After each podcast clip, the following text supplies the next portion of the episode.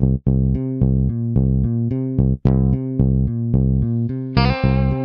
the Pitch. Der Sportpodcast mit Benny und David.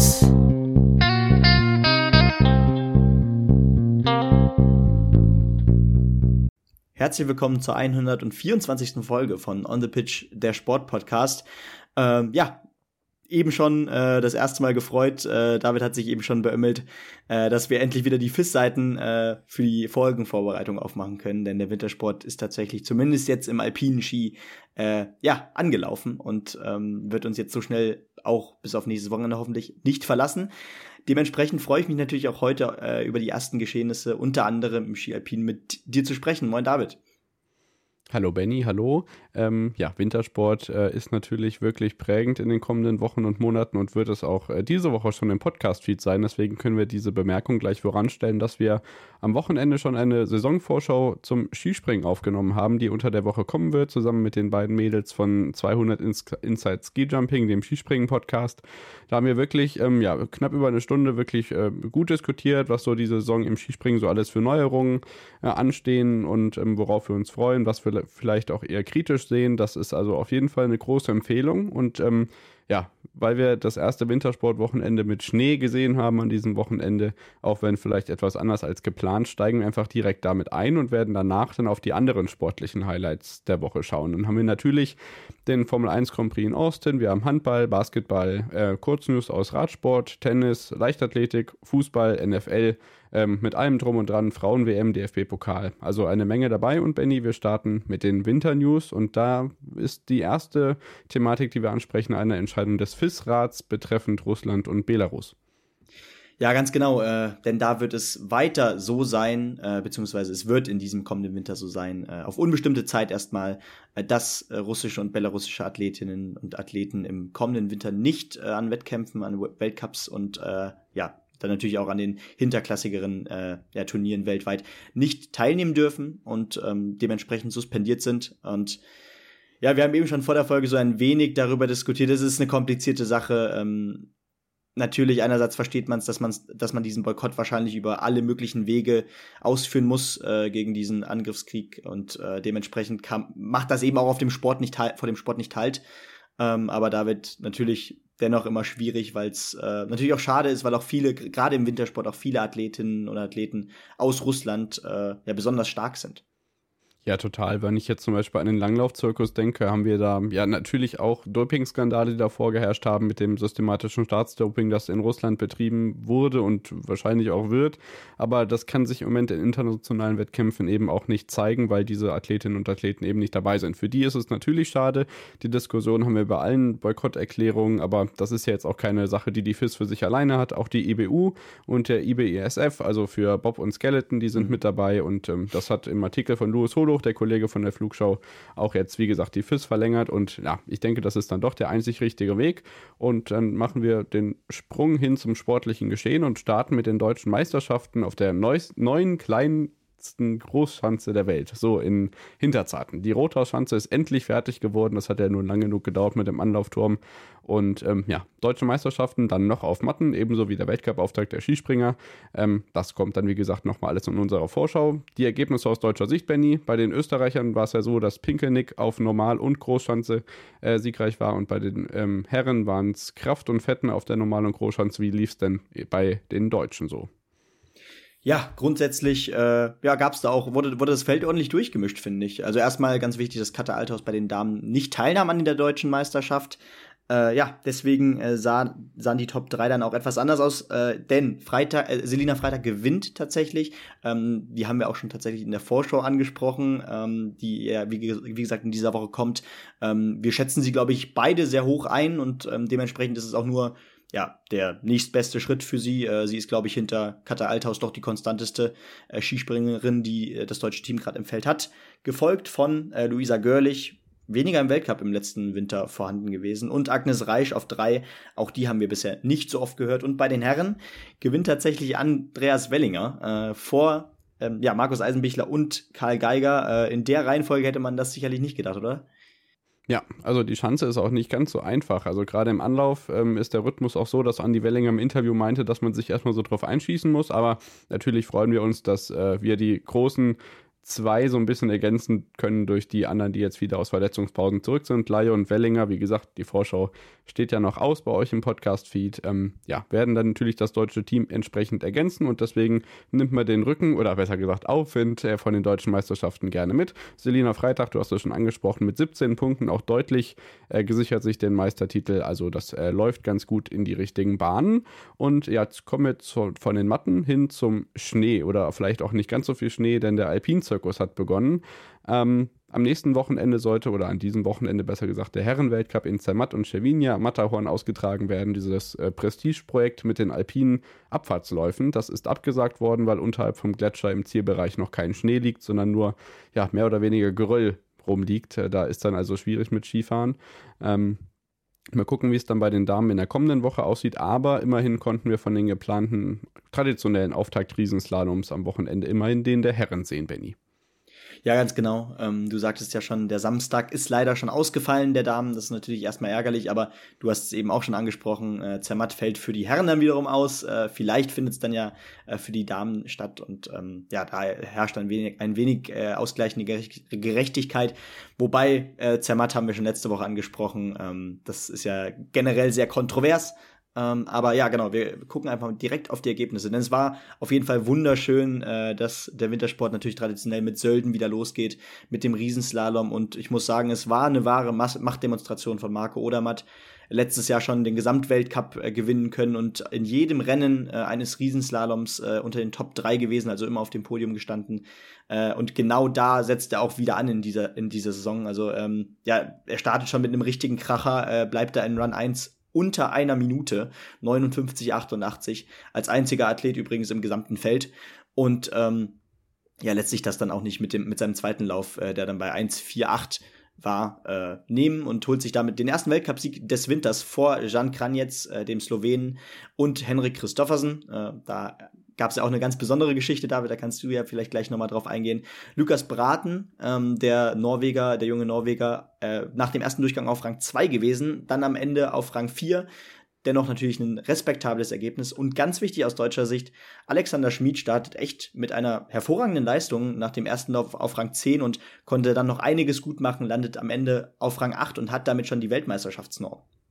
Genau, das ist auf jeden Fall ganz wichtig im Hinblick auf die Titelkämpfe, aber gleichwohl ist es natürlich auch enttäuschend, was die anderen Deutschen so abgeliefert haben. Wenn wir uns zum Beispiel mal anschauen, wer im ersten Durchgang nicht ins Ziel gekommen ist, haben wir neben Luca, die Aldi Brandini und Matthias Meyer zum Beispiel auch Stefan Luiz dabei.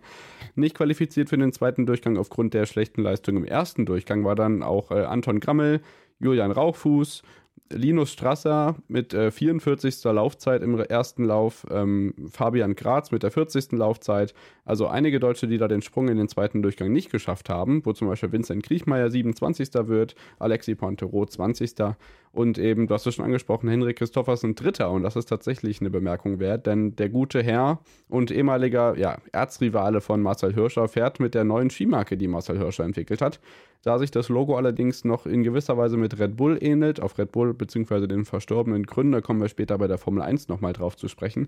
Ähm, ja, ist das Logo noch abgeklebt worden, weil die sich die FIS da noch mal ein bisschen einigen muss, wie das mit dem Ski-Logo jetzt so läuft. Aber respektabel durchaus, dass der Ski ähm, von dieser Firma, die ja weder Atomic, Stöckli, Head, Rossignol ist, ähm, sondern eine komplette andere Neuentwicklung, so gut mithalten kann. Und ähm, ich bin gespannt, was Christoffersen in diesem Weltcup-Winter so einfahren wird mit den Skiern von seinem ja, Ex-Rivalen, der natürlich über das Abschneiden auch sehr erfreut war.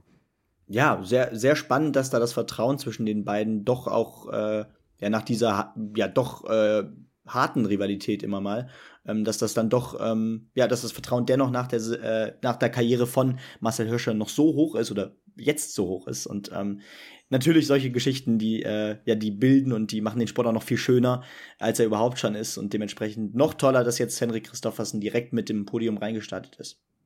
Genau. Die Techniker werden dann so ein paar Wochen Pause haben. Also mal gucken, wie das mit Zermatt jetzt weitergeht. Und dann steht als nächstes, glaube ich, äh, Levi Slalom an. Und ähm, ja, natürlich bleibt er bei uns auf dem Laufenden, was sich im Wintersportkalender so tut. Dann kommen wir zu den äh, weiteren sportlichen Ereignissen mit unseren verschiedenen Kurznews. Den Anfang mache ich mit der Leichtathletik. Und zwar hat Konstanze Klosterhalfen den ja quasi ersten großen Halbmarathon gelaufen in ihrer Karriere. Im Valencia kam sie die ja ein, knapp, ein, also knapp über 21 Kilometern nach einer Stunde 5 Minuten 41 ins Ziel und das ist gleich auf Anhieb mal die drittbeste Zeit für eine Europäerin und das ist natürlich wirklich eine richtige Hausnummer. Mal gucken, wie das weitergeht. Ja, Wahnsinn. Also ähm, ja, der Name äh, ist uns ja in diesem äh, Jahr noch nicht das, nicht das erste Mal über den Weg gelaufen. Ich meine, bei der Europameisterschaft überraschend tatsächlich den Titel geholt. Ähm, Wahnsinn, was bei der gerade abgeht, ähm, gerade weil das, weil der Anfang des Jahres äh, von Coco ja ganz und gar nicht gut war, ne? Ja, genau. Da waren äh, ja unter anderem Verletzungen thematisch ähm, und jetzt ist auch natürlich auch wieder diese Debatte, dass sie ja, na, wie soll man sagen, ziemlich mager aussieht und man sich doch irgendwie Sorgen macht, was das äh, so alles ist und ob das in die richtige Richtung geht, aber vielleicht bin ich auch naiv, aber ich hoffe einfach mal, dass es jetzt nicht in eine gefährliche Richtung geht, sondern staune einfach viel mehr über diese sportliche Leistung, die sie da ja wöchentlich, monatlich auf den Asphalt zaubert. In diesem Fall, das wird ja dann nicht auf der Laufbahn gemacht, da wird man ja dann irgendwann wahnsinnig bei 21 Kilometern im Kreis laufen. Ähm, genau. Ja, mal gucken, wie das weitergeht. Ja, weitermachen tut ein anderer nicht und das ist ein französischer Fußballer, der euch sicherlich allen was sagt, Benny. Ja, gerade in Deutschland ist er natürlich eine absolute Legende, aber weltweit äh, hat er natürlich durchaus für Furore gesorgt. Äh, die Rede ist natürlich von Franck Ribéry, äh, die Bayern-Legende des, äh, ja, des letzten Jahrzehnts, kann man glaube ich sagen, oder der letzten 15 Jahre. Ähm, insgesamt über 400 Spiele für die Bayern gemacht. Ähm, ich weiß gar nicht, was ich dazu noch alles sagen soll. Also er ist Weltfußballer geworden, er ist mit den Bayern, äh, ja, hat mit den Bayern die Champions League gewonnen, neunmal die deutsche Meisterschaft mit den Bayern geholt. Äh, wer das das hätte, glaube ich, niemand gedacht, als äh, Ribéry der 2007 im Sommer von Marseille zu den Bayern gewechselt ist. Und äh, ja, dann warteten ja ganz viele Jahre auf ihn, äh, tatsächlich dann zwölf Jahre bei Bayern bis 2019, äh, als er dann zu Florenz ablösefrei gegangen ist. Äh, und ja, ich würde sagen, äh, gerade dieses Duo bleibt mir in Erinnerung. Robberie, wie ja viele es immer genannt haben, mit Ian Robben und Franck Ribéry, die sich beide echt perfekt verstanden haben, auf dem Platz und neben dem Platz. Und das hat man auch äh, an der Leistung dann gesehen. Äh, die haben definitiv den deutschen Fußball in dem letzten Jahrzehnt geprägt. Ja, ganz genau. Ian Robben hat auch emotionale Worte für den Abschied und das Karriereende von Franck Ribéry gefunden, der jetzt weiterhin bei seinem ja, aktuell letzten Club seit Nina in der Serie auch einen Managerposten übernommen hat, also bleibt dem Fußball auch in gewisser Weise treu. Wobei ich nicht glaube, dass er Weltfußballer geworden ist. Er ist Europafußballer des Jahres 2013 okay, geworden. Ja. Das äh, der Vollständigkeit halber nicht, dass ihr euch wundert, ja, um Gottes Willen, dass da jemand die Messi und Ronaldo äh, Serie durchbrochen hat. Das Entschuldigung. ist nicht der Fall gewesen. alles gut, alles gut. Franck Ribéry bleibt natürlich in Erinnerung nicht zuletzt auch dank äh, äh, diverser Skandale, bei denen er auch irgendwie Teil war. Also ich denke an Frankreich bei der WM 2010 mit Didier Deschamps. Da lief ja auch manches nicht so ganz nach Plan. Karim Benzema, der übrigens den Ballon d'Or gewonnen hat, war da ja auch ein bisschen dran beteiligt. Also es bleibt auf jeden Fall ähm, die Erinnerung und ähm, ja, Legende, du hast es unbestrittenerweise gesagt, das ist auf jeden Fall der Fall. Genau, nächste News ist im Radsport ganz kurz. Ähm, Giro 2023 endet nach fünf Jahren das erste Mal wieder in Rom.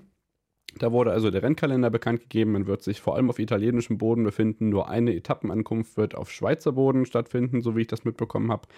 Ähm, ja, und nach fünf Jahren kehrt man eben wieder zurück in die ewige Stadt, wo es tatsächlich aber auch äh, eher schwierig war vor fünf Jahren, denn man hatte einen Rundkurs unter anderem ums Forum Romanum, um das Kolosseum gefahren und ja, da sollte es ähnlich wie beim Champs-Élysées, wie man es ja bei der Tour de France kennt, so verschiedene Runden geben. Man sollte zehn Runden fahren und nach drei Runden wurde das Rennen neutralisiert, weil die Verletzungsgefahr auf dem Kopfsteinpflaster, das dort ja antikerweise verlegt ist, so hoch war. Also bin ich gespannt, wie das dann nächstes Jahr wird. Man hat wohl die Straßen ein bisschen nachgebessert. Also da wird ja auch eine neue Metrolinie gebaut vom Kolosseum. Also vielleicht sieht man dann nächstes Jahr auch einen gescheiten Massensprint. Nicht, dass das dann wieder so ein Drama wird wie 2018. Ja, ganz genau. Und ich würde sagen, ich gehe direkt in die nächste Sportart, denn ähm, naja, im Tennis äh, geht's ja noch weiter, denn äh, ja, der Davis Cup ist ja noch längst nicht zu Ende gespielt. Die Playoffs, die kommen erst, äh, die Finals, wie sie auch genannt werden.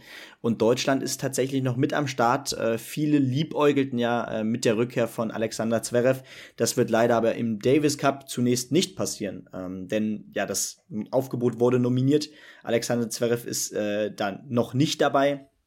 Auf die Nominierung wurde verzichtet. Wahrscheinlich auch einfach, weil ihm da äh, die regelmäßige Praxis noch fehlt.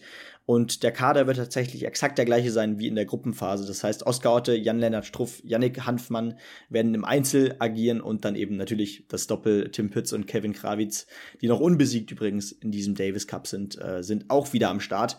Äh, das heißt, Zverev plant wahrscheinlich äh, sein Comeback dann in Saudi-Arabien. Ich glaube, das müsste dann irgendwann noch Ende des Jahres sein. Äh, wir bleiben dann natürlich dran und ich würde sagen, äh, ich gehe dann auch noch mal auf die WTA und ATP-Turniere der vergangenen Woche drauf ein, denn äh, in Guadalajara fand unter anderem ein WTA-Turnier statt äh, und das Finale konnte sich durchaus sehen lassen. Äh, ja, ein, ein, Finale zwischen dem ATP, ATP sage ich schon, WTA-Ranking 3 gegen 5, Jessica Pegula gegen äh, die Griechin Maria Zakari, am Ende 6-2, 6-3 für Pegula und auch äh, mehrere ATP Turniere fanden statt. Eins in Stockholm und eins äh, in Neapel. Äh, das Turnier in Stockholm äh, entschied Holger Rühne für sich, der äh, junge Norweger, der da äh, Stefanos Tsitsipas äh, überraschend auch deutlich schlagen konnte. Und ja. in Neapel äh, war es ein rein italienisches Finale, passend natürlich. Äh, da gewann Matteo Berrettini am Ende gegen den ja etwas weiter unten äh, nummerierte Musetti. Genau, das sind ja durchaus äh, große Namen, die da geschlagen wurden und äh, es sind beides Überraschungskus, aber natürlich, du hast es angesprochen, Tennis ist beileibe noch nicht zu Ende, der Davis Cup, äh, das Master steht noch aus, also da ist noch einiges auf dem Programm, genau wie bei uns, denn da geht es nach der Pause weiter mit dem großen Preis der USA in Austin bei der Formel 1, da stand natürlich das Wochenende unter dem Schatten des Todes von Red Bull-Gründer Dietrich Mateschitz, wir haben noch den Handball und Basketball, auch da wird Saudi-Arabien eine Rolle spielen und das im Zusammenhang mit, den S mit dem SC Magdeburg, ihr könnt gespannt sein, was was es damit auf sich hat. Die NFL hat natürlich auch wieder äh, ihre Spiele ausgetragen am Wochenende und zu guter Letzt wie immer noch der Fußball. Bis gleich. Schatz, ich bin neu verliebt. Was?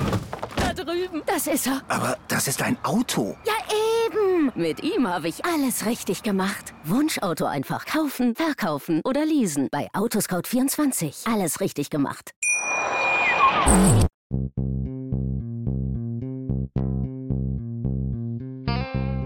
On the Pitch. Der Sportpodcast mit Benny und David.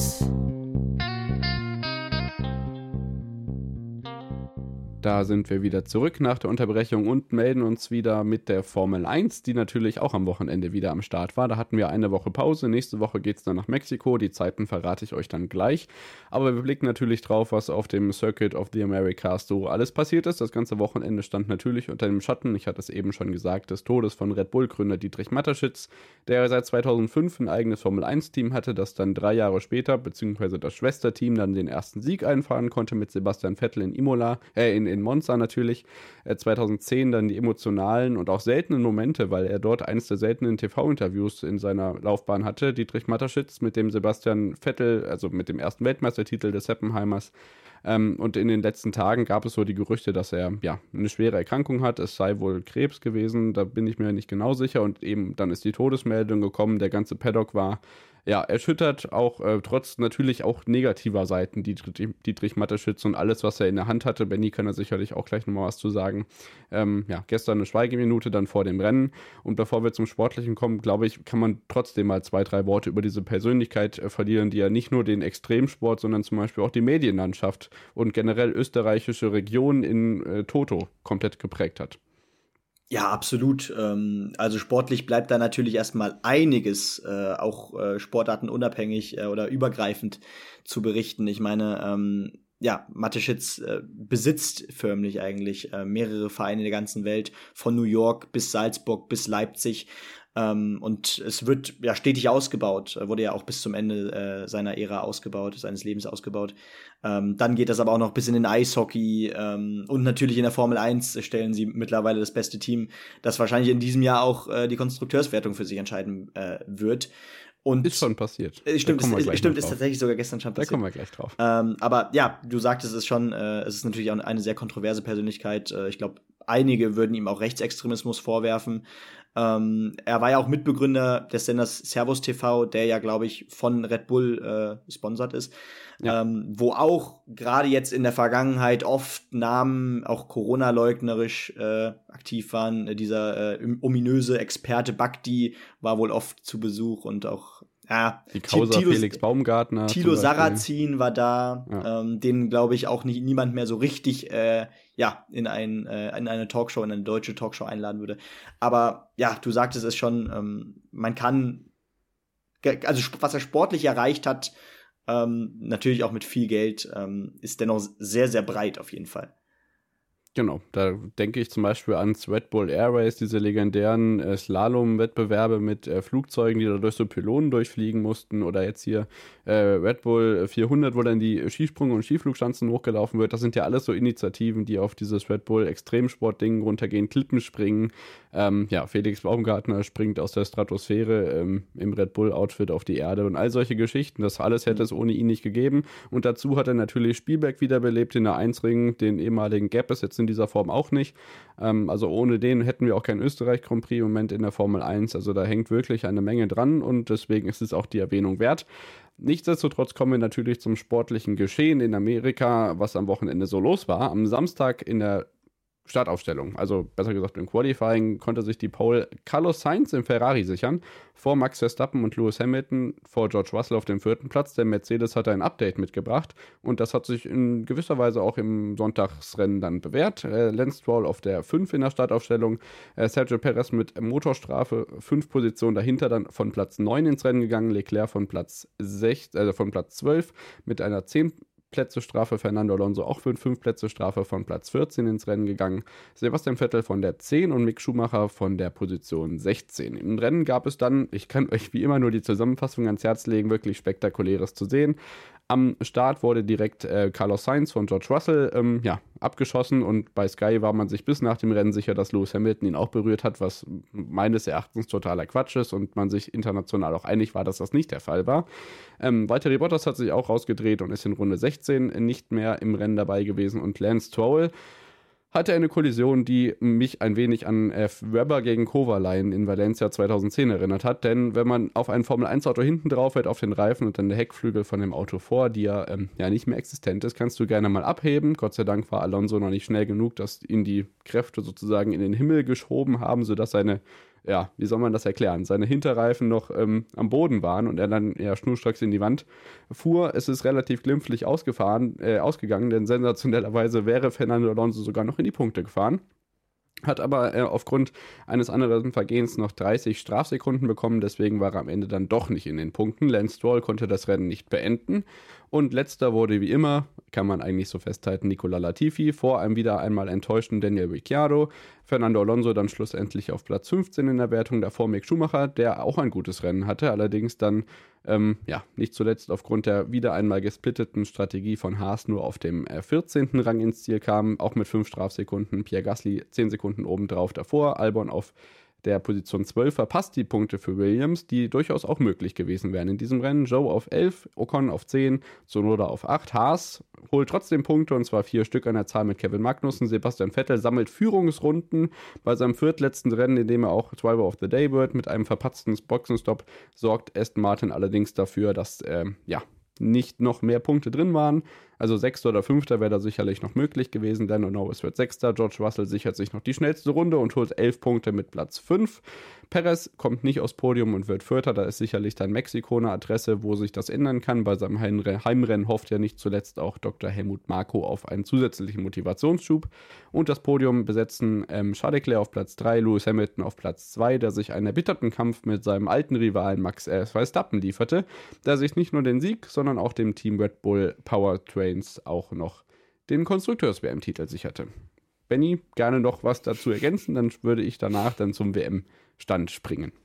Ja, sehr gerne. Wobei du natürlich auch in dem Monolog jetzt schon einiges angesprochen hast.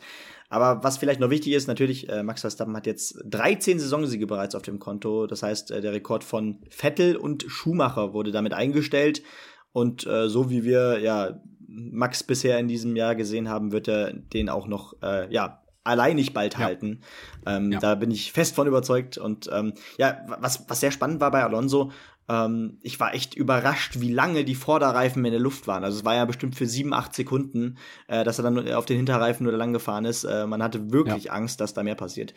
Und am Ende war der dann zwischenzeitlich siebter. Äh, das war auch wirklich sehr besonders. Äh, ja, Mick Schumacher äh, hätte durchaus auch um die Punkte mitfahren können, äh, zwischenzeitlich auch mal rund um Platz 19 gewesen, am Ende dann noch mal 10 Strafsekunden aufgebrummt bekommen. Und ja, äh, ich würde sagen, äh, in den kommenden Rennen geht's eben wirklich nur noch um den Rekord von Verstappen und natürlich, ähm, ja, was lässt sich noch unter den Teams vielleicht verändern äh, in der Konstrukteurswertung und ähm, ja, wer kann noch mal ja, schön punkten in den letzten Rennen.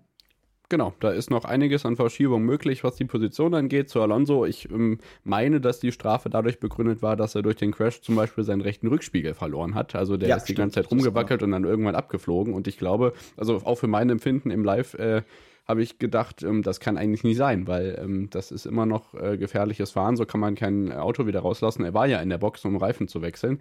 Ähm, also wahrscheinlich war es dadurch begründet. Äh, bitte korrigiert mich at on the pitch pod, falls ich damit falsch liege. In der WM-Wertung, wie gesagt, Max Verstappen ist schon Weltmeister, Leclerc und Perez trennen genau zwei Punkte. Perez hofft natürlich noch, äh, das Ganze rumzureißen, um am Ende auf Platz 2 in der WM-Wertung zu kommen.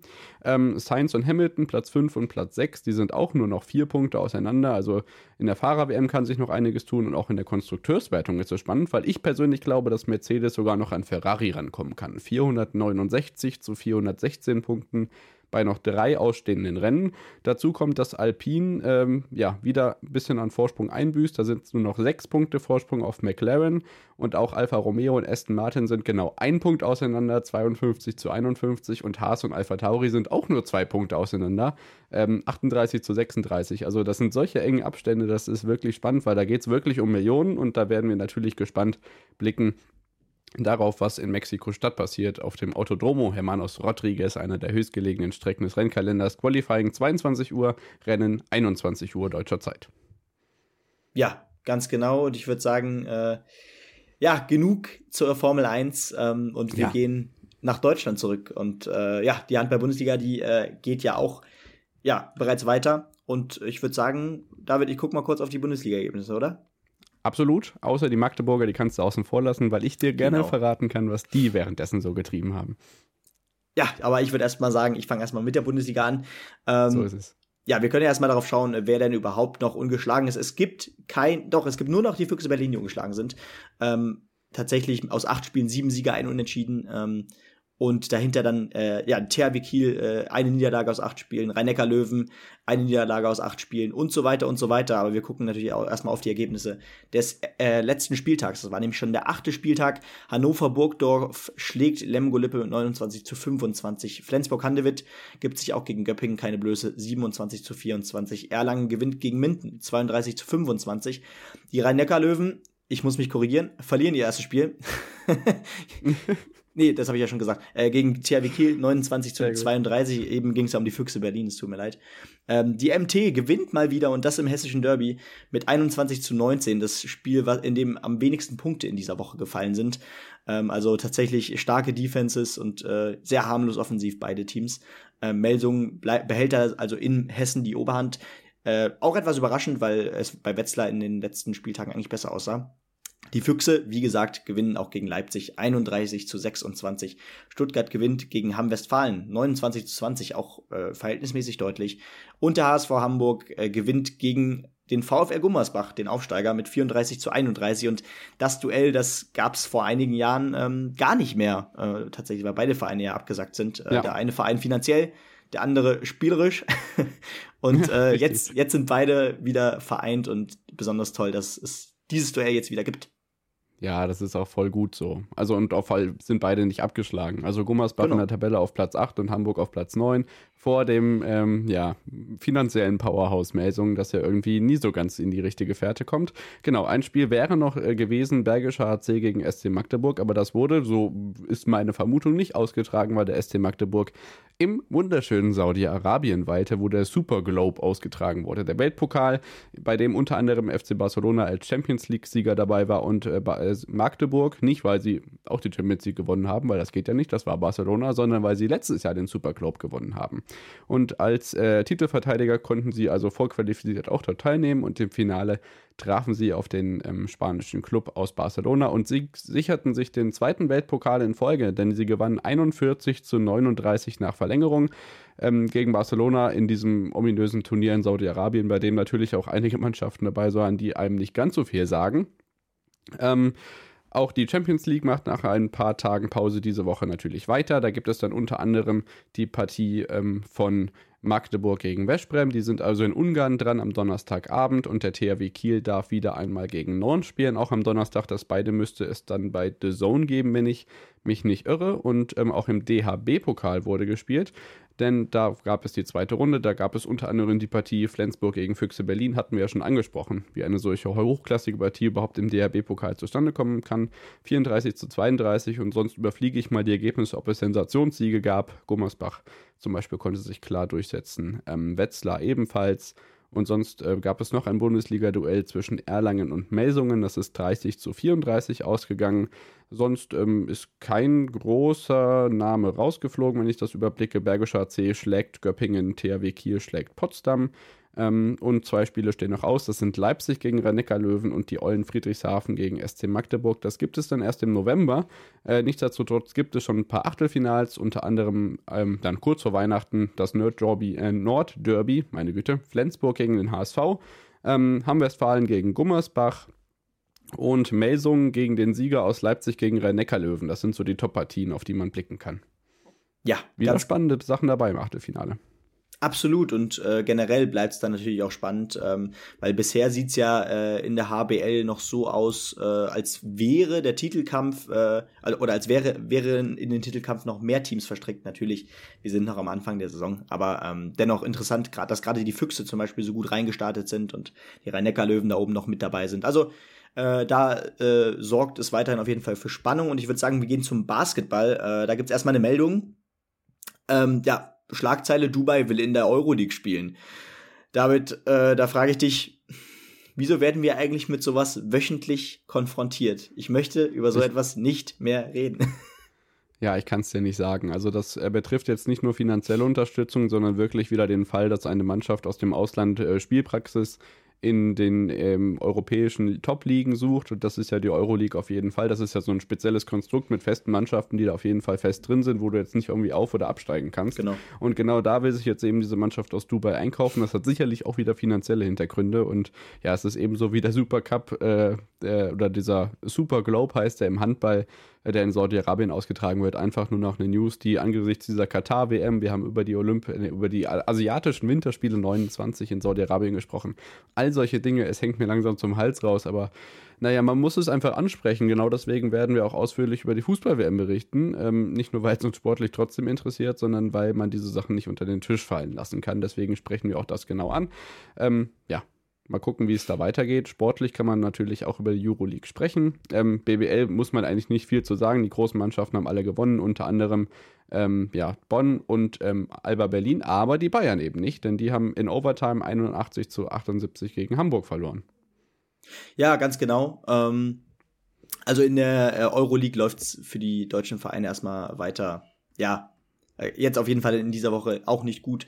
Hast schon beide Teams angesprochen. Und genau, so ganz kurz würde ich dennoch auf die BBL mal schauen. Ja, ähm, denn da gab es natürlich doch ein paar Überraschungsteams in den letzten Wochen. Ähm, zum Beispiel musste, musste Göttingen seine erste Niederlage hinnehmen. Und die Rostock Seawolves haben immer noch aus vier Spielen vier Siege. Also ähm, mit Berlin und Bonn da die einzigen Teams, die noch ungeschlagen sind. Als ähm, Aufsteiger. Genau, als Aufsteiger. Äh, ja. Und ja, spannend, dass da äh, immer noch drei Teams ungeschlagen sind. Äh, mal sehen, wie lange das noch äh, hält. Genau. Genau, in der Euroleague sieht es für die Bayern ähnlich schlecht aus wie in der Bundesliga in diesem Wochenende. Da gab es am Donnerstag eine Niederlage gegen den wunderschönen Verein Empirio Armani Mailand 81 zu 83. Man belegt den vorletzten Platz mit null Punkten aus vier Spielen in der Euroleague. Ähm, Alba Berlin konnte auch nicht gewinnen, denn die haben gegen Anadolu Efes aus Istanbul 78 zu 74 verloren. Aber auch da stehen ja noch einige Spieltage aus. Ähm, also ist in der Euroleague auch noch alles möglich. Und damit sind wir bei der NFL angekommen. Benny, was gibt es denn da von diesem Wochenende zu berichten von Spieltag Nummer 7? Ja, äh, erstmal äh, geht da für die Bucks äh, weiter ja, durchschnittlich bis durchwachsen äh, daher, denn es stand die nächste Niederlage an. Äh, 3 zu 21 am Ende verlor das Team um Tom Brady gegen die Carolina Panthers. Äh, Brady hatte keinen Touchdown-Pass, ähm, generell ganz schwache Offense diesmal von den Bucks und gerade die Panthers konnten mit ihrem äh, ja, Running Game wirklich mit dem Laufspiel hervorragend äh, Akzente setzen und die äh, Buccaneers damit ja durchaus schwächen. 3 zu 21 ist dann wirklich schon äh, sehr bitter aus Sicht gerade von Tom Brady, äh, äh, gerade weil auch die Offensive von den Bucks bisher so gut funktioniert hat. Äh, des Weiteren, äh, ja, äh, verliert, äh, verlieren die 49ers gegen Kansas City äh, am Ende 44, also 23 zu 44 und das ja gerade obwohl die 49ers äh, für eine besonders starke Defense stehen. Ich weiß gar nicht, ob es vielleicht sogar die beste Defense bisher in diesem Jahr war, aber da 44 Punkte gegen zu äh, holen, das ist schon verdammt stark für Kansas. Natürlich weiter einer der großen Favoriten auch für den Super Bowl. Dennoch, man hat gegen die Bills unter anderem verloren, also man guckt da schon sehr gespannt drauf, ähm, auch in der äh, Conference. Äh, ja, gerade wie, wie sich dann die Chiefs äh, gegen die großen Teams schlagen. Da sieht es noch nicht so gut aus, aber es häuft sich, dass äh, gerade auch diese High-Scoring-Games kommen. Die ja. Steelers, ja. die Steelers, nachdem sie ja noch gegen die Buccaneers äh, überraschend gewinnen konnten, das letzte Mal, verloren diesmal gegen die Miami Dolphins.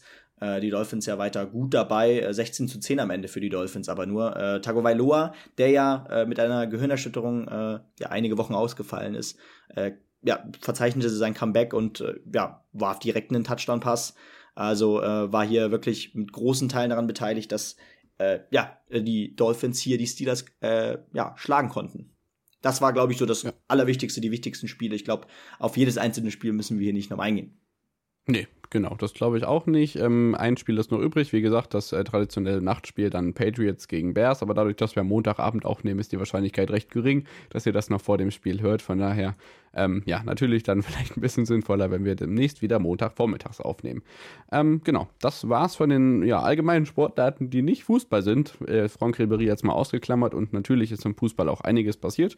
Wir haben den DFB-Pokal, zweite Runde und die Auslosung fürs Achtelfinale. Wir haben natürlich die erste und zweite Bundesliga. Ich war in äh, Bielefeld im Stadion ähm, beim Zweitliga-Topspiel und Benny war bei Hertha gegen Schalke im Stadion. Da gibt es sicherlich einiges zu besprechen. Wir blicken, was ähm, im Europapokal in den nächsten beiden Tagen Tagen auf uns wartet und auch was die Frauen-Weltmeisterschaft 2023 für uns bereithält, denn da gab es jetzt auch schon die Auslosung für die Vorrunde, also einiges dabei und da, genau das besprechen wir gleich. Schatz, ich bin neu verliebt. Was? Da drüben. Das ist er. Aber das ist ein Auto. Ja, eben. Mit ihm habe ich alles richtig gemacht. Wunschauto einfach kaufen, verkaufen oder leasen. Bei Autoscout24. Alles richtig gemacht.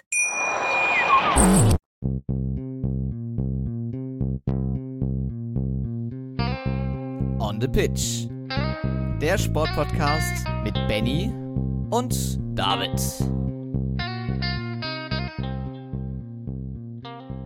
Da sind wir wieder zurück nach der Unterbrechung und melden uns wieder mit dem traditionellen Fußballteil, Benny. Und bevor wir auf DFB-Pokal, Bundesligen und äh, Europapokal schauen, können wir ganz kurz ansprechen, was so bei der Frauen-WM 2023 in Australien und Neuseeland auf uns wartet. Denn dort wurden die Vorrundengruppen neulich ausgelost, Benny. Was hältst du denn von den deutschen Losen? Ich habe nur gehört, dass die Achtelfinals recht schwierig werden könnten. Ja, äh, die Achtelfinals könnten schwierig werden, aber äh, wir sollten natürlich auch hier wieder von Spiel zu Spiel sehen, wie wir das auch bei der Europameisterschaft übrigens sehr erfolgreich gemacht haben äh, und ja. uns aus einer starken Gruppe herausgekämpft haben und am Ende bis ins Finale vormarschieren konnten. Ich würde auch sagen, ähm, mich freut es besonders, dass die Weltmeisterschaft ausnahmsweise diesmal direkt im Folgejahr von der Europameisterschaft stattfindet, weil das, glaube ich, auch diese, dieser Stimmung, die gerade, dieser Aufbruchstimmung, die gerade im Frauenfußball stattfindet, äh, auch nochmal so einen Schub geben kann, dass im direkt mhm. nächsten Jahr dann eine Weltmeisterschaft stattfindet und im Sommer wohlgemerkt.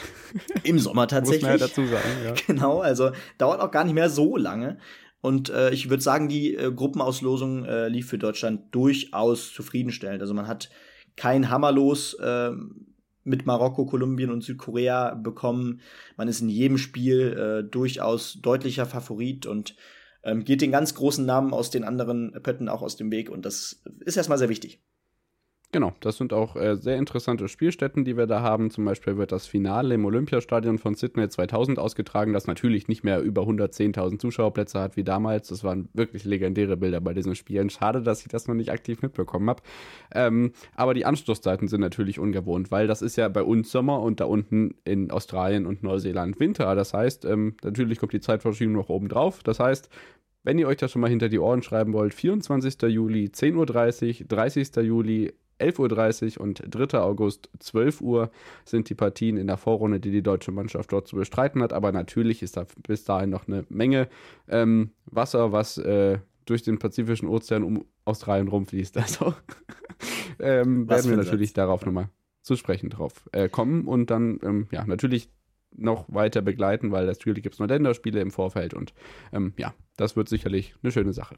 Ja, ganz genau. Und äh, es gibt tatsächlich auch äh, engere Gruppen und es gab auch Teams, die mhm. nicht so viel Glück hatten mit ihrer Auslosung. Ich denke da zum Beispiel an England. Schon in der Gruppe treffen sie auf Dänemark unter anderem. Die USA, Eieiei. die USA ist mit der Niederlande in einer Gruppe auch sehr spannend. Frankreich mit Brasilien. Äh, also da warten schon einige Top-Duelle in der Vorrunde auf uns und ähm, tatsächlich freue ich mich da jetzt schon sehr drauf man muss tatsächlich sagen, dass äh, Ähnlichkeiten mit der Katar-WM bestehen, weil auch da gibt es wirklich spannende äh, Partien in der Vorrunde, auf die wir uns ehrlich gesagt schon freuen, bei allem Bauchkrummeln, bei dem man, äh, das man dabei hat. Ähm, ihr dürft gespannt sein, was wir da während der WM für euch bereiten. Freust du, dich tatsächlich, freust du dich tatsächlich schon auf einzelne Partien? Ich habe ehrlich gesagt viel zu wenig auf dem Schirm, weil ich, weil ich das immer noch so ein Stück weit verdränge. Ja, also ja, also verdrängen tue ich das schon. Ich habe jetzt nur so ein bisschen bei meinem Semesterplan festgestellt, wann so meine Seminare sind und wann die deutschen Spiele sind, weil die man ja auf jeden Fall gucken will. Und dann, wenn man solche Partien hat wie äh, England gegen USA oder ich glaube, äh, Belgien hat auch eine sehr schöne Gruppe. Das gibt schon irgendwie Partien, wo man das Fuß, also ich glaube, Belgien gegen Kroatien, nagel mich nicht drauf fest, ist, die sind, glaube ich, zusammen in einer Gruppe. Also gibt schon irgendwie spannende Partien, bei denen man sich denkt, ja, so ein internationales Turnier und dann solche Top-Mannschaften. Bitte geißelt mich, aber ich kann es irgendwie nicht ganz verstecken.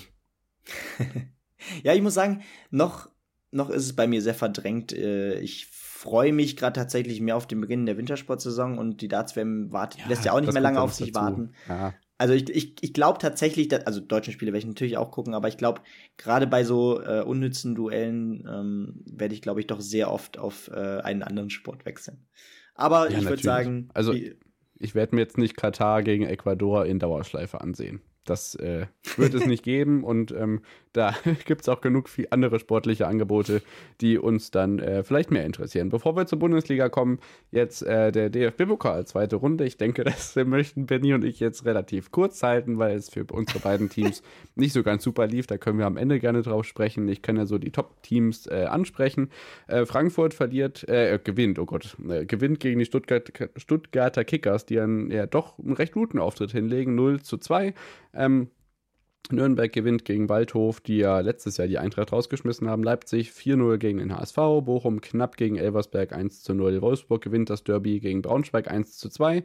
Äh, Darmstadt gewinnt in äh, zu Hause gegen Gladbach und das ist tatsächlich mal ein schönes Spiel, was Gerd Gottlob da kommentieren durfte und da hat die ARD eine gute Wahl gehabt, ähm, denn ja, die Darmstädter haben mir schon gegen Bielefeld sehr, sehr gut gefallen und ähm, das äh, natürlich mit einer Top-Platzierung in der zweiten Liga jetzt keine unmögliche Sache war gegen der doch so ein bisschen kriselnde Gladbacher ähm, ja, schon interessant. Dortmund äh, gewinnt in Hannover, Freiburg ist gegen St. Pauli nach Erf äh, Verlängerung erfolgreich, Sandhausen gewinnt nach Elfmeterschießen gegen Karlsruhe, Paderborn gegen Werder Bremen ebenfalls im Elfmeterschießen.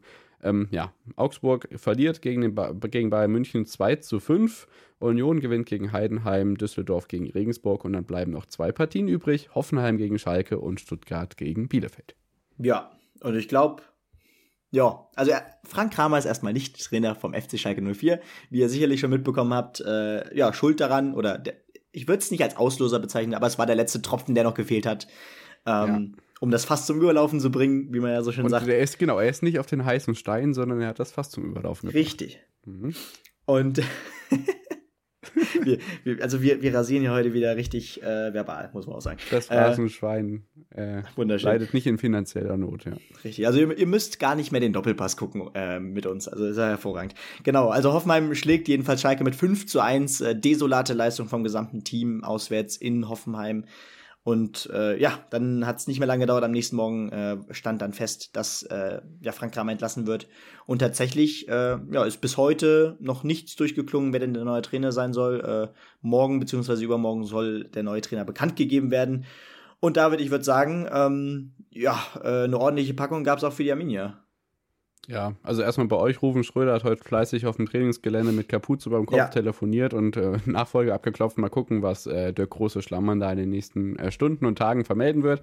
Ja, also Schalke beschwert sich über vier Tore Tordifferenz, da kann ich nur müde drüber lachen, weil das kriegen wir schon in einer Halbzeit. 4 zu 0 hieß es zur Halbzeit in der Mercedes-Benz Arena. Wir verloren gegen Stuttgart, die ja, ja mit getrost im Sicherheitsabstand, drei bis fünf Meter, äh, ohne Pressing, 6 zu 0 gegen den Tabellenletzten der zweiten Fußball-Bundesliga äh, gewonnen haben. Also ein äh, Mittwochabend zum Vergessen, den wir auch damit abhaken wollen und dann natürlich gleich noch drüber sprechen, was am Wochenende stattfand, denn da hatte ich im Stadion durchaus Grund zur Freude.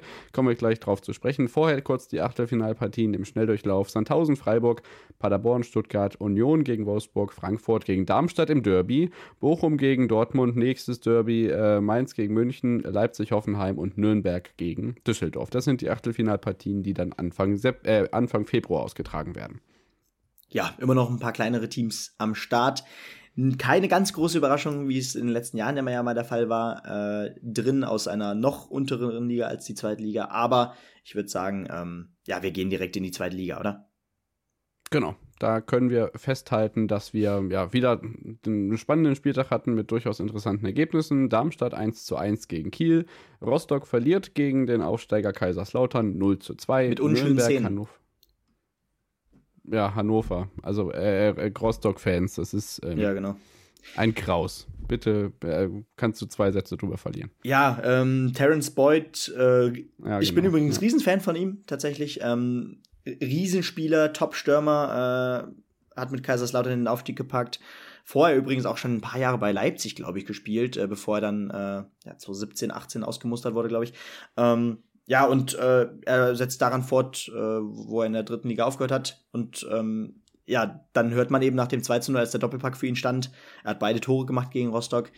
Mhm. Ähm, ja, aus dem Mikro Mikrofon äh, von Rostock, äh, scheiß Kanacke. Äh, und ja, das ist ja nicht das erste Mal, dass solche Entgleisungen gerade bei den ostdeutschen äh, Profivereinen passieren. Und das ist, ist einfach nur noch bedrückend. Ich weiß nicht mehr, was ich dazu sagen soll. Aber geh ruhig weiter.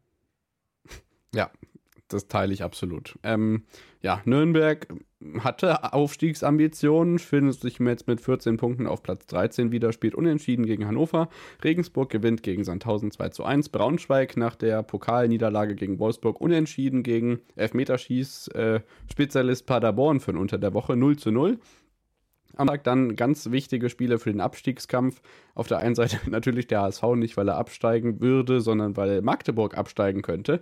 2 zu 3 für die Magdeburger heißt es am Ende und die springen dadurch auf Platz 15. Heidenheim gegen Kräuter Fürth 3 zu 1. Eine lange Serie von Ein-Punkt-Spielen von Kräuter Fürth reißt. Damit neuer Letzter in der Tabelle. Karlsruhe gegen Düsseldorf 0 zu 2 und das Topspiel am Samstagabend bestand dann aus Arminia Bielefeld gegen den FC St. Pauli und damit traf zum einen der Tabellenletzte auf den äh, Sieger des Hamburger Derbys 3 zu 0 gegen den HSV gewonnen am vergangenen Wochenende. Und ähm, ja, das sah man in der Form in der ersten Halbzeit auch ganz gut. Allerdings äh, tat sich die Arminia dann spätestens seit Ende der ersten Halbzeit und dann gerade so zwischen der 60. und 80. Minute immer wieder in der äh, St. Pauli-Box wieder, wie man ja heute, heute neudeutsch sagt, nach der ja, Premiere von Fabian Klos. Nach langer Verletzungspause endlich wieder in der Startelf gewesen, wurde dann Janni Serra eingewechselt und Christian Gebauer kam aufs Spielfeld. Und dann ähm, ja, hat man die Qualitäten von Janni Serra endlich mal gesehen, denn wenn er die ja, Flanken zum Beispiel aus dem äh, vom Flügel in den Strafraum bekommt, dann ist er eiskalt. Und genau das führte eben dazu, dass drei Bielefelder Spieler in der Kickerelf des Spieltags sind, Janni Serra einen Doppelpack schnürt und Arminia mit einem 2 zu 0 wichtige drei Punkte holt, die aber finde ich, oh, ja, natürlich darf man sich, muss man sich drüber freuen, aber das ist jetzt nichts zum Erholen, denn daran müssen wir anschließen, müssen unsere Spielphilosophie finden und ja, wir stehen auf Platz 17, das hilft uns immer noch nicht weiter.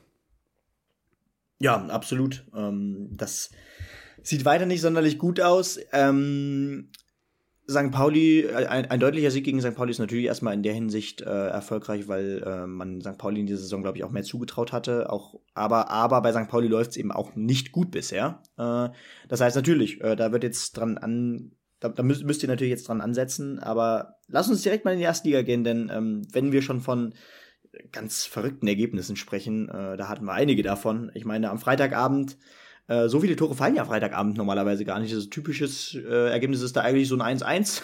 So wie Sonntag, ähm, ja. Genau, so wie Sonntag. Und äh, Freitag ja, gewinnt der erste FSV Mainz 05 einfach mal mit 5 zu 0, also macht seinem Namen alle Ehre, seinem Gründungsjahr, ähm, gegen den ersten FC Köln. Sehr gut. Ähm, ja, In Überzahl. Ich, ich höre das ja auch ständig, wenn Schalke 4-0 verliert, haha, Schalke 04. Ähm, mhm. jetzt kann ich das auch positiv nutzen. Äh, gegen Sehr Köln, gut. genau, in Überzahl. Und äh, ja, das war, glaube ich, so nicht vorhersehbar, oder? Nee, auf keinen Fall. Also Köln ist ja auch wieder in der Woche, auf der Europapokal auf dem Programm steht, kommen wir gleich noch drauf zu sprechen, ja irgendwie darauf bedacht, äh, ja, den ein oder anderen Rückenwind mitzunehmen, um dann in Europa noch ein bisschen was äh, ja, zu schaffen. Da ist man ja auch noch nicht sicher weiter. Ja. Äh, mal gucken, das hilft jetzt nicht, auch nicht viel weiter. Äh, gegen Gladbach hatte man ja auch dieses äh, Unterzahl-Überzahl-Spiel. In dem Fall dann äh, war es Florian Kainz und jetzt schon wieder ein Platzverweis. Wenn ich da richtig liege, wäre das ja das zweite Mal hintereinander, oder? Ja, also doch. schon ein bisschen verwunderlich tatsächlich. Also natürlich wirklich schade und äh, total selbstverschuldet. Ähm, muss nicht sein. Ja, absolut. Und äh, ja, ge generell, also das war, der Freitag war ja wirklich nur der Gipfel von dem, was äh, generell an diesem Spieltag passierte. Ähm, ja, Dortmund findet plötzlich äh, ja zurück zu ja, dem, was, was sie vielleicht gerne selbst sehen wollen. 5 zu 0 gegen den VfB Stuttgart, die ja noch ja, ein paar Tage zuvor Bielefeld mit 6-0 äh, weggeledert haben. Äh, Leipzig holt nur einen Punkt gegen Augsburg. Augsburg damit weiter, gerade gegen die Top-Teams, weiter gut dabei. 3 zu 3 am Ende. Äh, zwischen Leverkusen und Wolfsburg, ich glaube, das habe ich sogar 2 zu 2 getippt. Äh, es geht auch so aus und ähm, ja, Leverkusen sucht weiter unter Xabi Alonso nach Konstanz, auch unter dem neuen Trainer also, und steht da immer noch auf Rang 15 mit neun Punkten aus elf Spielen. Freiburg gewinnt gegen den Aufsteiger aus Bremen 2 zu 0 und die Bayern gewinnen gegen Hoffenheim 2 zu 0. Und das Abendspiel dann, Frankfurt gegen Gladbach, äh, habe ich übrigens sehr gerne als Abendspiel. Ähm, mag ich beide Vereine sehr gerne. 3 zu 1 am Ende für Frankfurt, äh, die sich jetzt im Laufe der Saison auch doch stabilisiert haben und jetzt schon Vierter sind. Nach einer siebenminütigen Unterbrechung, weil das Kabel von der Spider-Cam aufs Spielfeld genau. gefallen ist. Auch sehr spektakulär. Nee, also zum Nachmittagsspiel, ich bin ja auf dem Weg nach Bielefeld gewesen, habe WDR 2 Radiokonferenz, also Bundesliga-Konferenz gehört ähm, und muss noch mal ein Wort zu Augsburg gegen Leipzig verlieren, denn Augsburg hat 3 zu 0 geführt, hatte das 3 zu 0 genau. in der 64. Minute geschossen und dann waren es äh, Silva in der 72., äh, Nkunku in der 89. und Hugo Nova in der 90. Minute, die dann noch das 3 zu 3 einstellen. Also wirklich äh, spektakulär nach dem 2 zu 5 äh, gegen die Bayern verspielen hier eine 3 zu 0 Führung gegen den Champions League Teilnehmer, ähm, die natürlich auch wichtige Punkte brauchen. Der Pokalsieger jetzt auf Platz 8 in der Tabelle. Ähm, ja, das war auf jeden Fall spektakulär und am Sonntag ging es spektakulär weiter. Bochum äh, gewinnt als Tabellenletzter gegen den Tabellenersten Union Berlin mit 2 zu 1. Union bleibt aber an der Tabellenspitze, ist jetzt ein Punkt vor den Bayern und Bochum springt durch diesen Sieg an Schalke vorbei, denn die spielen gegen Hertha nur 2 zu 1. Benny, du warst dabei. Ähm, sicherlich kein spaßiger Tag aus Schalker Sicht. Ja, also zunächst einmal hatte ich einen schönen Tag in Berlin. Ähm, ich war nämlich tatsächlich im Olympiastadion das zweite Mal in meinem Leben und ja, natürlich, ich habe äh, kein gutes Spiel gesehen. Ähm, beziehungsweise tatsächlich waren gute Ansätze da. Ähm, Kreuzer hat tatsächlich auch immerhin nicht mit Polter und äh, ja, Terodde zusammen agiert, auch wenn äh, beide dann zwischenzeitlich doch mal zusammen auf dem Platz stand, standen, ähm, weil man dann, ja, als man zurücklag, dann doch nochmal alles in die Waagschale werfen wollte, was man offensiv auf der Bank natürlich sitzen hatte. Es war das altbekannte Duo, das Aufstiegsduo äh, Bülter-Terodde, was starten sollte. Alex Krall sollte von Anfang an spielen und ähm, ja, wie gesagt, wir haben drei, drei unserer Stamminnenverteidiger oder unserer wichtigen Innenverteidiger sind verletzt. Das heißt, wir haben tatsächlich mit zwei Außenverteidigern in der Innenverteidigung agiert.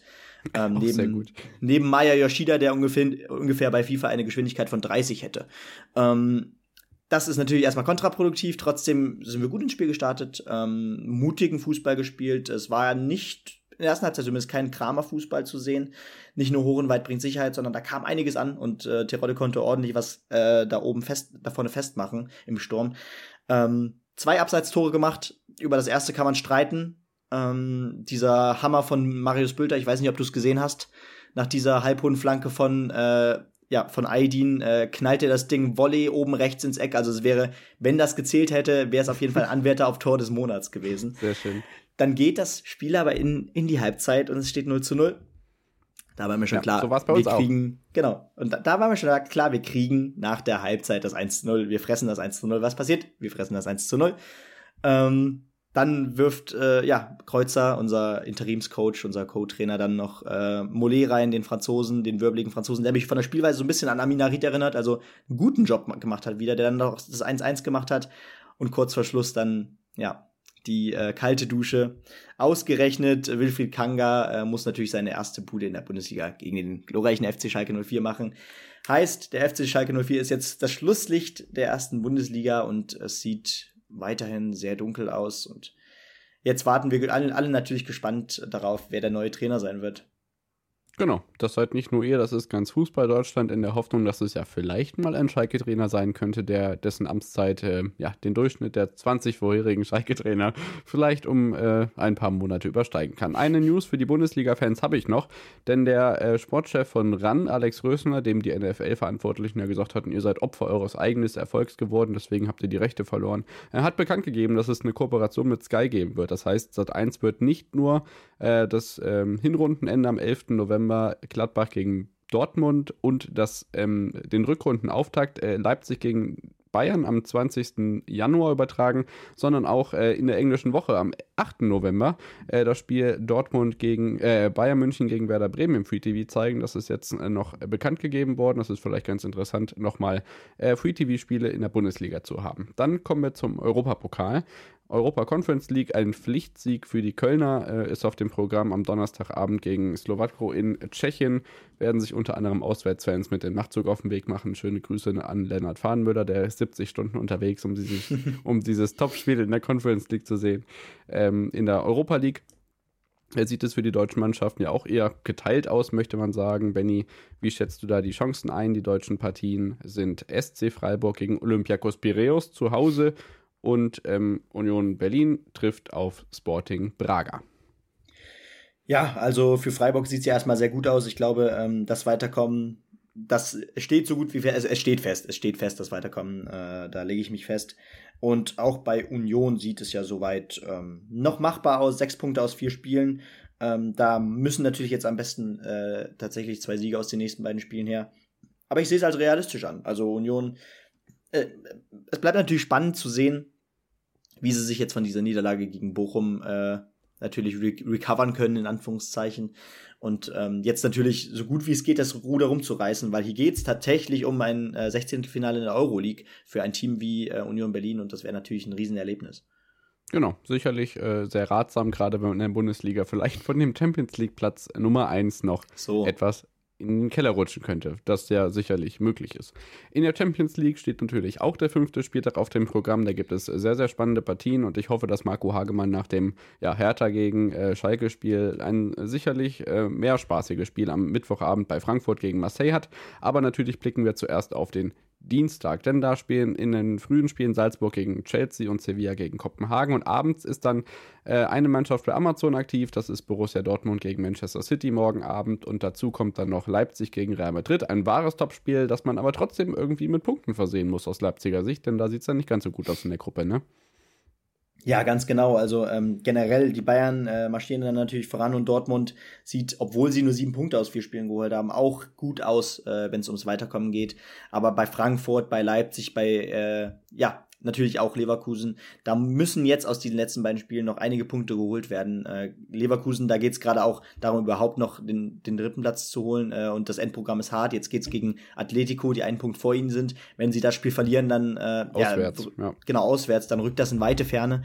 Und auch bei Leipzig, ähm, noch ist man da Zweiter hinter äh, Real Madrid. Und äh, da geht es natürlich um das Weiterkommen gegen Shakhtar Donetsk, äh, die einen Punkt nur hinter Leipzig stehen. Ähm, da ist, äh, der soll auch noch nicht erfüllt, wie du schon sagtest.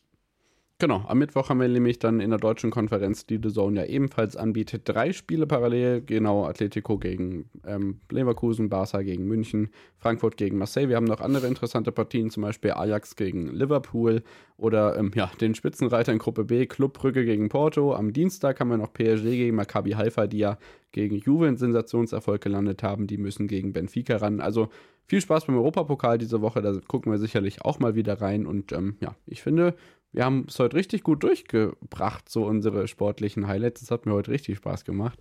Ähm, ich hoffe euch auch, deswegen freuen wir uns natürlich über Bewertungen bei Spotify und über Nachrichten at onthepitch-pod gerne auch mit Wünschen und Vorschlägen, die wir noch in den Winter einbauen können.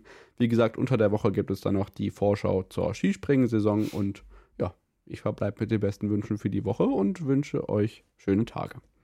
Ja, das wünsche ich natürlich auch. Ich bin gespannt, was ihr auch zu unserer ersten Sonderfolge des kommenden Winters sagt. Wie äh, David schon sagte, die, die kommt die Tage raus. Äh, ich finde auch, das äh, hat, es hat sehr viel Spaß gemacht mit den beiden Mädels. Ähm, und äh, ich würde sagen, es ist auch einiges bei rumgekommen, auch intellektuell, wenn ich das mal so sagen darf. und ja, ich ja, freue mich natürlich. Der Holger Bartstuber äh, des deutschen Skispringens zum Beispiel. Richtig. Äh, eine ja. von vielen äh, ja, lyrischen Neuschöpfungen, die da entstanden sind. Äh, und ja, ich freue mich auf die nächsten Wochen. Äh, es wird eher mehr als weniger. Und ähm, natürlich, äh, dann hören wir uns spätestens nächste Woche wieder. Bis dann. Ciao, ciao. Schatz, ich bin neu verliebt. Was? Drüben. Das ist er. Aber das ist ein Auto. Ja, eben. Mit ihm habe ich alles richtig gemacht. Wunschauto einfach kaufen, verkaufen oder leasen. Bei Autoscout24. Alles richtig gemacht.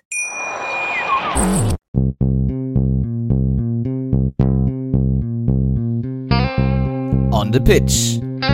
Der Sportpodcast mit Benny und David.